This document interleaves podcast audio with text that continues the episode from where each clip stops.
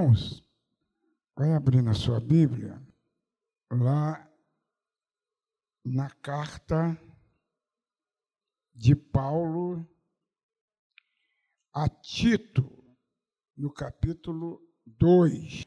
Nós vamos ler do verso 11 até o verso 15.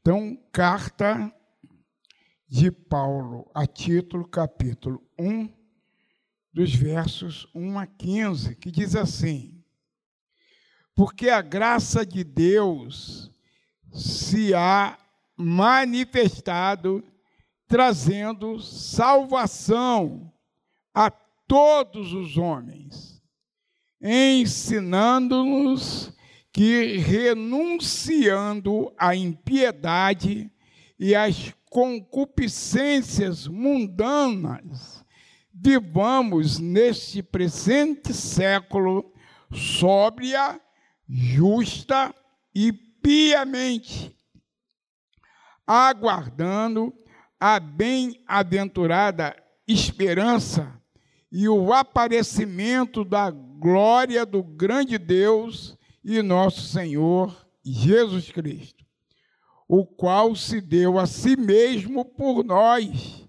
para nos remir de toda iniquidade e purificar para si um povo seu especial, zeloso de boas obras. Fala disto, exorta, repreende com toda autoridade ninguém te despreze. Curve a cabeça, feche os olhos, Senhor. Nós acabamos de ler a tua palavra e nós não te pedimos que tu a abençoes, porque a tua palavra já é abençoada. Abençoe, sim, Senhor, a nossa mente, o nosso coração, para que nós possamos entender completamente aquilo que tu queres falar conosco nesta manhã, Senhor. Por isso, continua falando comigo e continua falando com o teu povo e cumpre, ó Deus, os teus propósitos eternos, curando, libertando e salvando. Tudo isso para glória, tudo isso para louvor do teu nome e em nome de Jesus, em nome do Senhor Jesus, nós te agradecemos. Glórias e honras ao teu nome. Amém.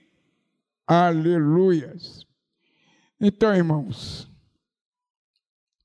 aí o pessoal aí que grava e manda lá para a sede, Pode botar, ele sempre me pede, me dá um título, pastor. Então, esse título é, eu já vou te dar agora. É o título que eu recebi. Eu vou pregar logo mais à noite, lá na igreja do, de Jardim Primavera, num culto de homens.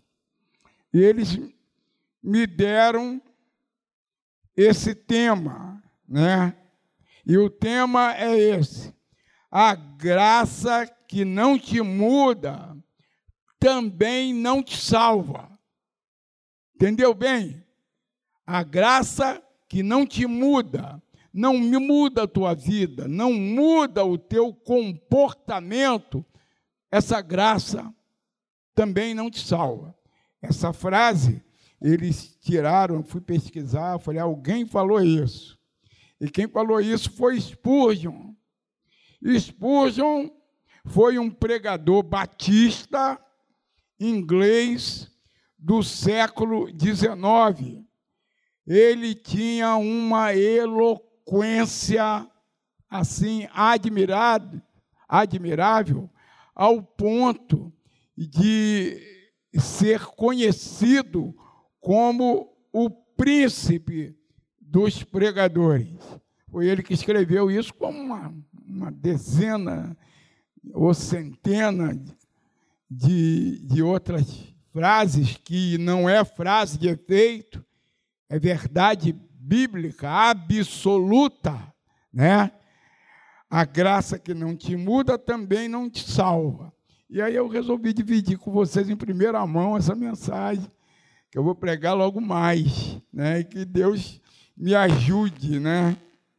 Então a graça, graça, a palavra graça, vem do termo grego charis. Falo grego não, viu, irmão? Isso aí a gente vai pesquisando, vai achando. Opa, esse pastor é, é culto, conhece o grego, não conheço nada de grego. Sabe? Mas a gente pesquisa, que é para você não ficar tendo uma ideia diferente do que eu sou. Eu não sou isso tudo, não, irmão. Falo grego, não falo hebraico. Até queria falar grego, hebraico. O pastor Ayrton fala. Tá? O pessoal do seminário aí ficou assim como quem sonha com esses dois meses aí com o pastor Ayrton, camarada simples, humilde, fala grego, fala hebraico, uma enciclopédia bíblica ambulante, né? Mas eu não falo grego. Então, é, o nome grego é Charis, cujo, cujo sentido comum é favor imerecido. Isso quase todo mundo sabe, né? Que Deus concede ao homem por seu amor, por sua bondade e por sua misericórdia. Então, a vida é a graça de Deus manifestada. Né? O dia, a noite, as estações do ano, o sol para nos aquecer o dia e todos os outros benefícios, né? Comum a todas as pessoas, justos e injustos, é a graça de Deus, é dado pela graça de Deus, pela graça comum de Deus. Comum porque é para todo mundo, sobre justos e injustos. Você já ouviu aquela frase que diz assim: o sol nasce sobre justos e injustos. É isso aí. Os benefícios da vida vêm sobre justos e injustos. Né? Então, isso é a graça comum de Deus. Inclusive, o Salmo 19 ele diz: O céu proclama a glória de Deus e o firmamento anuncia as obras da sua mão, das suas mãos, né? Isso é graça. Isso é graça comum, para que ninguém diga assim: olha, eu não conheço Deus. Então, a criação aponta para um Criador, um único Criador. Não foi explosão, não foi de um vermezinho que surgiu tudo, foi a mão de Deus. Ele disse: haja firmamento e houve firmamento. Todo o universo aponta para um Criador. Cientistas, de vez em quando, eles ficam meio apavorados aí, porque eles, por causa da inteligência que Deus deu a alguns, né, porque isso é graça também, graça comum, eles ficam meio preocupados porque um meteorito passou muito próximo da Terra. E aí ele olha, da próxima vez que ele der uma, fizer a curva no universo e que passar por aqui de novo, ele pode se aproximar e colidir com a Terra. Não vai acontecer nunca se Deus não permitir. Porque Deus mantém o controle sobre toda a criação. Nada foge ao controle de Deus. E isso é graça, irmão. Já pensou esses milhares de meteoritos cruzando o universo? Pensou se um cisma de bater na terra? Não vai bater porque Deus não vai deixar. Certeza absoluta, porque senão ele dizia assim: ó, eu vou destruir a terra com um meteorito. Então ele não falou, não vai acontecer. Isso é graça comum. Porque um desses meteoritos, se eles não tivessem quem os controlasse, ele poderia atingir a Terra. Né? Mas Deus controla todas as coisas. A palavra de Deus diz que ele chama as estrelas pelo nome e todas elas se apresentam a ele. Uma linguagem que só ele sabe, porque ele é que é Deus. Ninguém, ninguém explica Deus. Né? Tem, um, tem um, um louvor preto no branco, né? Preto no branco. É, que eu gosto muito. Depois ensaia esse louvor aí. É um louvor muito abençoador. Ninguém explica Deus. Ninguém explica Deus. Porque se alguém pudesse explicar Deus, ele não era Deus. Então, essa é a graça comum, é uma graça é, estendida a todos os homens. E é, Tiago diz que toda boa dádiva, né, todo dom perfeito vem do Pai das luzes. Então, tudo que é bom vem de Deus. Tudo que é bom que você desfruta vem de Deus. Tudo que é bom que as pessoas, mesmo sem terem uma experiência com Deus, desfrutam, mesmo que não admitam, vem de Deus, sabe? Chuva vem de Deus, o friozinho de vez em quando vem de Deus, o calor que o carioca gosta tanto, foi Deus que estabeleceu as estações, né? Então tudo vem de Deus no seu momento é, próprio. Mas aí o verso, o verso 11 do livro de Tito nos fala assim: porque a graça de Deus se há manifestado trazendo salvação a todos os homens. Essa graça já é uma graça específica.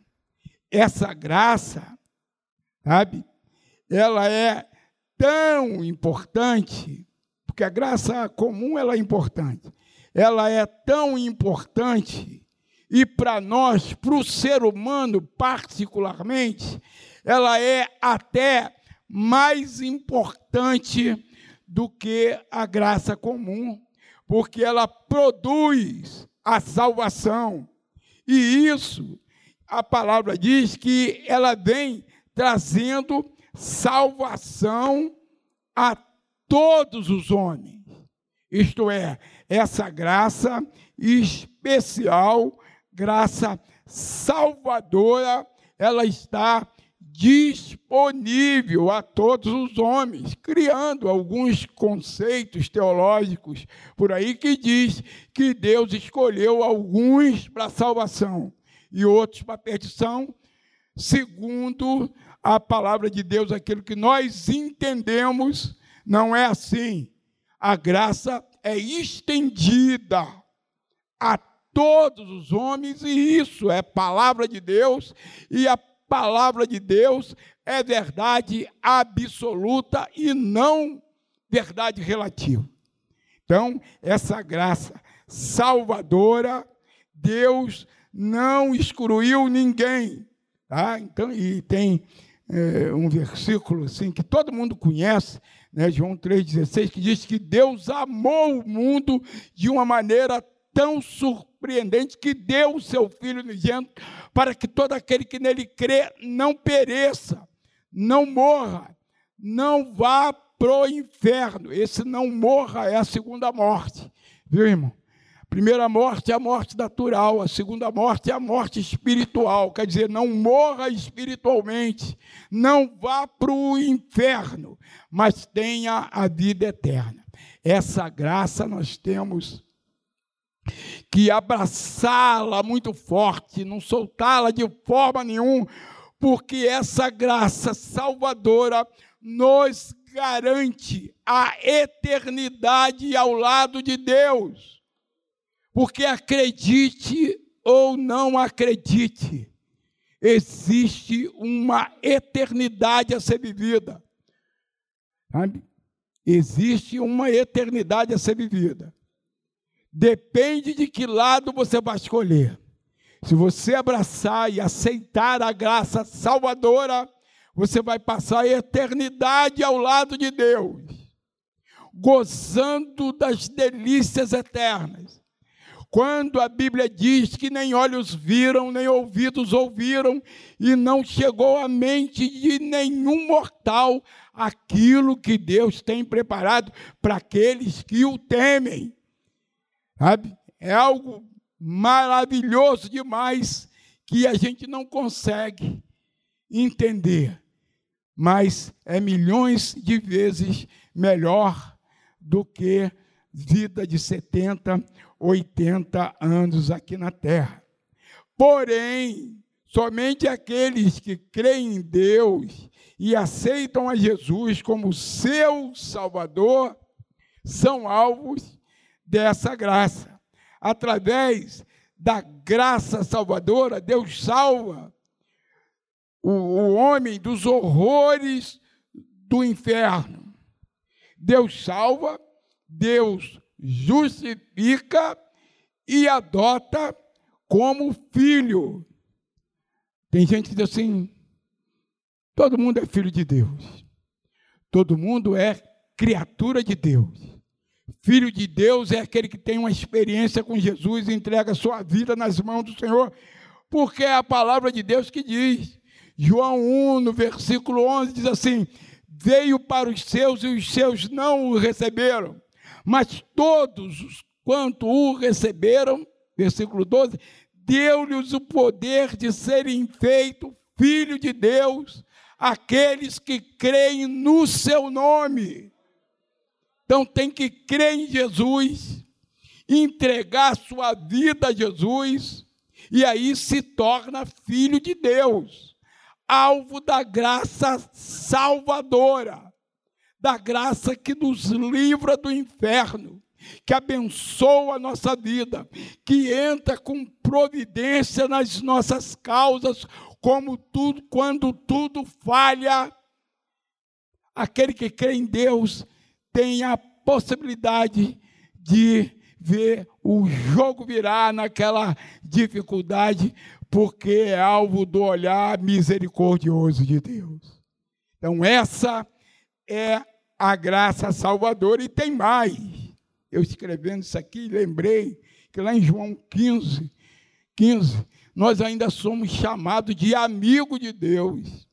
Jesus falou assim: Eu já não vos chamo servo, mas eu vos chamo amigos, porque o servo não sabe aquilo que faz o seu senhor, e tudo que eu sei eu tenho dividido com vocês. Então a graça salvadora ainda nos dá essa possibilidade de ser amigo de Deus, amigo de Jesus. Essa graça que salva, ela também é justificadora, quer dizer, nos torna justo, porque nós nascemos em pecado, tínhamos uma dívida a ser paga e por nós mesmos não conseguiríamos pagar essa dívida de forma nenhuma.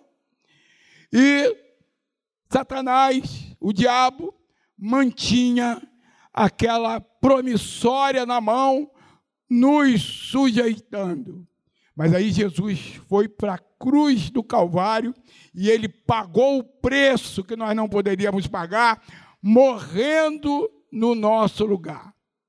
E aí nós fomos justificados, nós fomos é, feitos justos diante de Deus. E quando nós somos feitos justos diante de Deus, nós somos regenerados regeneração que produz o nascer de novo, fonte da justificação do, homem, do homem.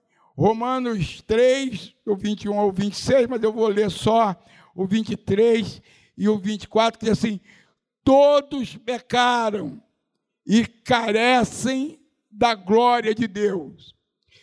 O 24 diz assim: sendo justificados gratuitamente pela sua graça. Então não tem nada que o homem possa dizer assim, fui eu que fiz.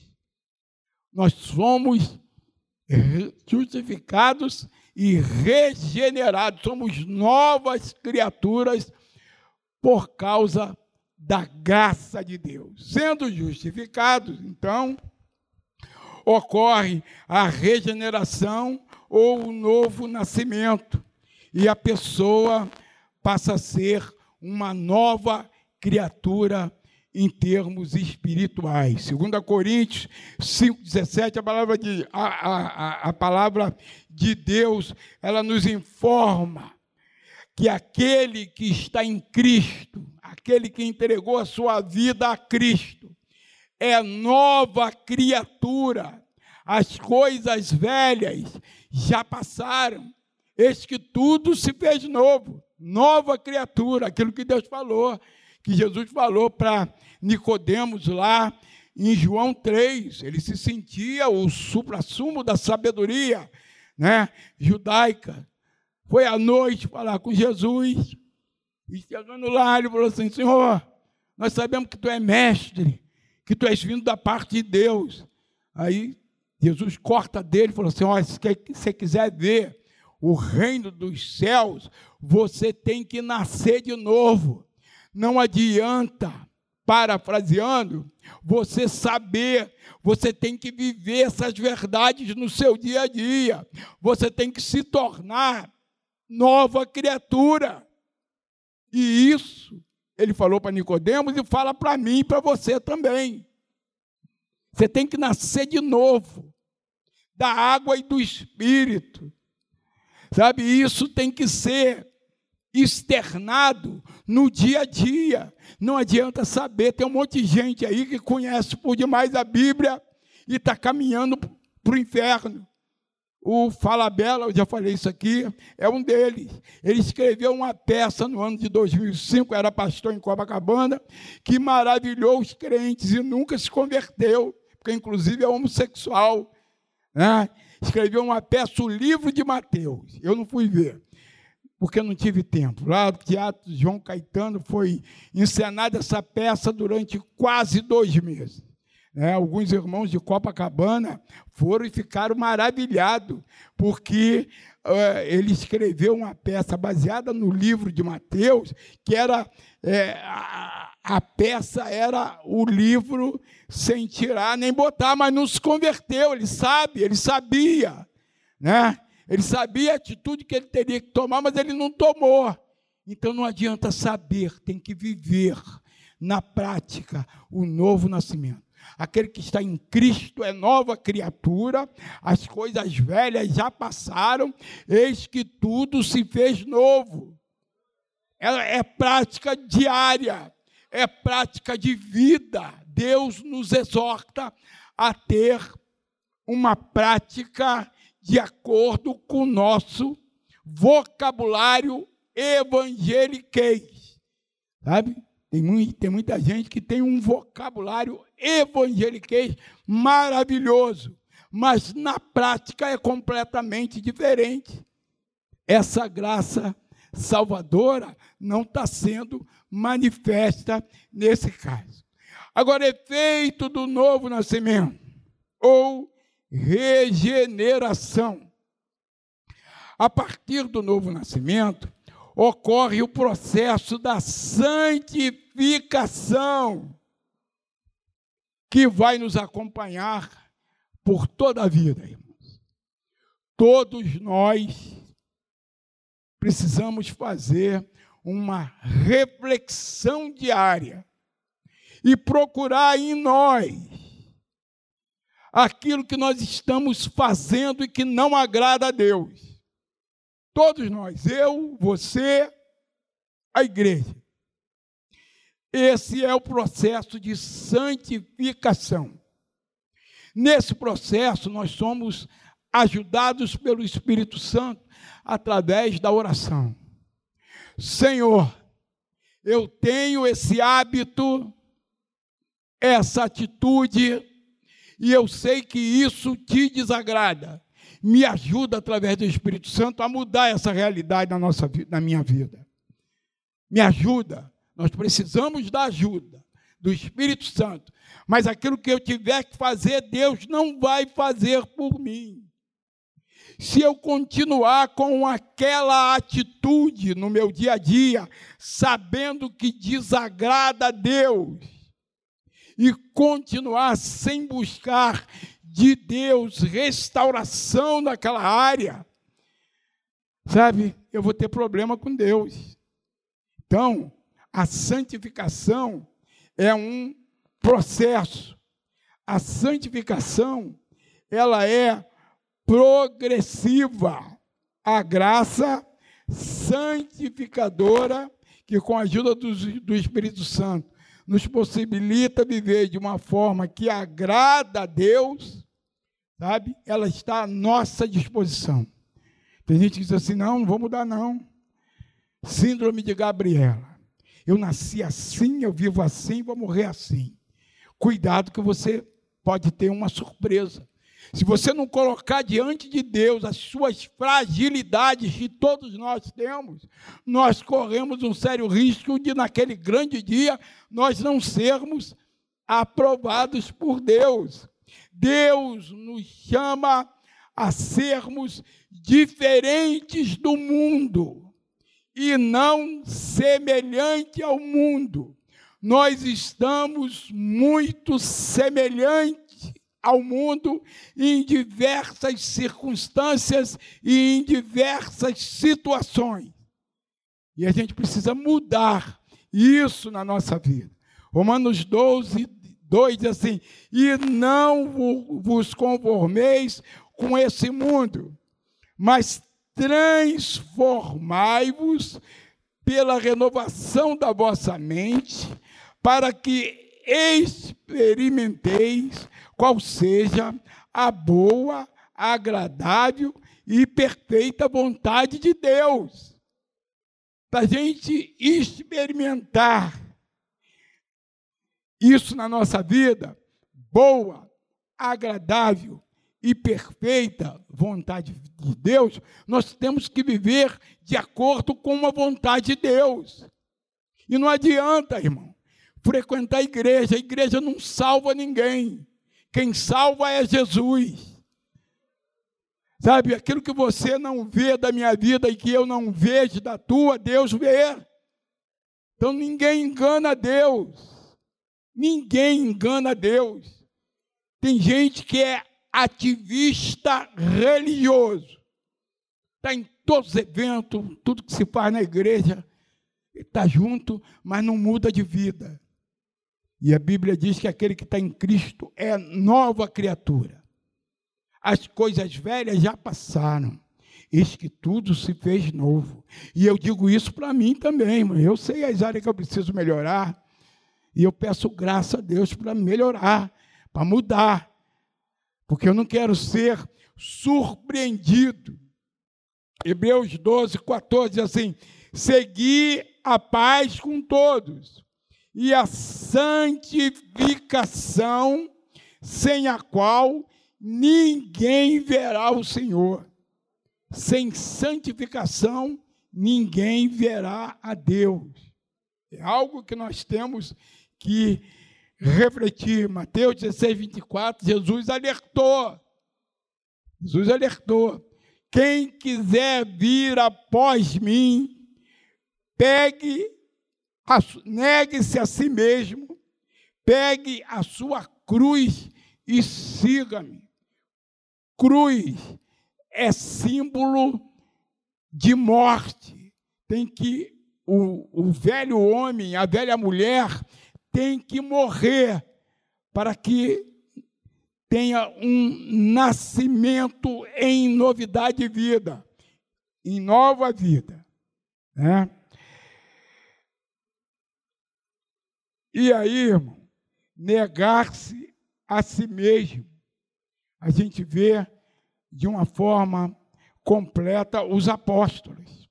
Os apóstolos abdicaram de suas carreiras, os apóstolos abdicaram de sua segurança e até da sua vida para seguir a Jesus. Como eu já falei aqui no início, pelo menos em 52, países do mundo, nós temos mais de 200 milhões de cristãos que estão trilhando esse caminho de dificuldade.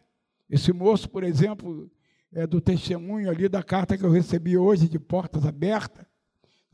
Ele foi rejeitado, não o mataram, não o mataram, porque a população do lugarejo ficou com pena dele e segurou o pai, o pai ia matá-lo.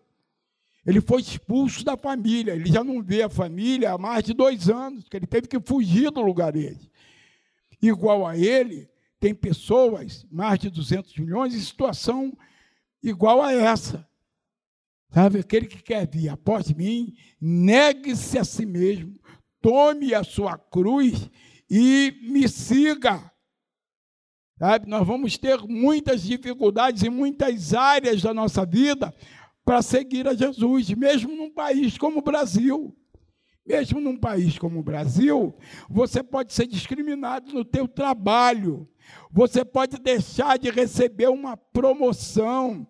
Você pode ser despedido, principalmente com essa nova norma que está se introduzindo no nosso Brasil e que tem ganho força através dos meios de comunicação espúrios, espúrios, onde qualquer coisa que você coloque acerca da vontade de Deus é tido como, como algo que não dá para você conviver com os outros, é tido como algo que é discriminatório.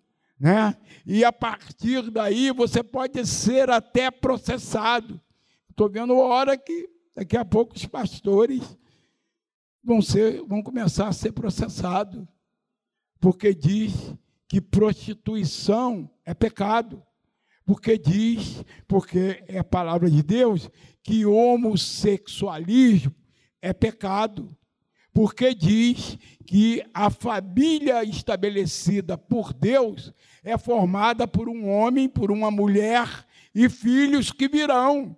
Né? Não é homem com homem, mulher com mulher. Ontem eu vi uma reportagem é, lá no Google, me interessei, uma palavra que eu não conhecia. Eu não tenho vergonha de dizer que não conheço algumas palavras, tem algumas palavras novas. Trissal. E aí eu fui ver o que era aquilo. O que, é isso? Trissal. Aí a, a mulher reclamando que foi mandada embora do serviço por uma empresa conservadora, porque ela vive um trissal. Sabe o que, que é, irmão? É, é um trisal, é, são duas mulheres e um homem vivendo junto na, como família. Entendeu? É mais uma que está entrando aí. E aí a empresa conservadora falou: você botou isso na rede social, tem que mandado embora. E eu concordo plenamente com, com a direção da empresa, porque esse teu comportamento. Todo mundo sabe que a nossa empresa, não vou dizer o nome, a nossa empresa é uma empresa conservadora, e a gente não admite esse tipo de comportamento. Então, em outras empresas, como, como a mulher passou a ter uma série de, de, de comentário positivo apoiando ela, sabe? Mas a Bíblia, ela é inerrável. Família é esposo, esposa e filhos. Não, é, não adianta o mundo que ele não vai mudar essa verdade, porque é verdade estabelecida por Deus. Sabe? E Deus, ele não é homem para que minta, e ele não é filho do homem para que se arrependa. Se ele disse, é verdade absoluta. E nós, como cristãos, devemos ter cuidado com os progressistas evangélicos. Tá? Devemos ter cuidado com essas verdades, inclusive com a eloquência de alguns. Devemos ser como os crentes de Bereia. Paulo, quando chegou em Bereia, falou assim: vamos ver o que esse palrador, esse falador, está dizendo aí. E aí pegaram a Bíblia deles, né, que era a Torá, tudo que ele falava, eles conferiam. Eles iam lá. Então não fique dando ouvido a tudo que aparece. Confere com a Bíblia. Confere com a palavra de Deus. Nos procure. Procure os diáconos. Procure o evangelista. Pastor, tem um pastor que está falando isso, isso. E vamos ver se confere com a Bíblia. Confere com a palavra de Deus. Se não confere com a palavra de Deus, joga no lixo, que pode confundir a tua mente. Então vamos lá, efeitos práticos da graça santificadora.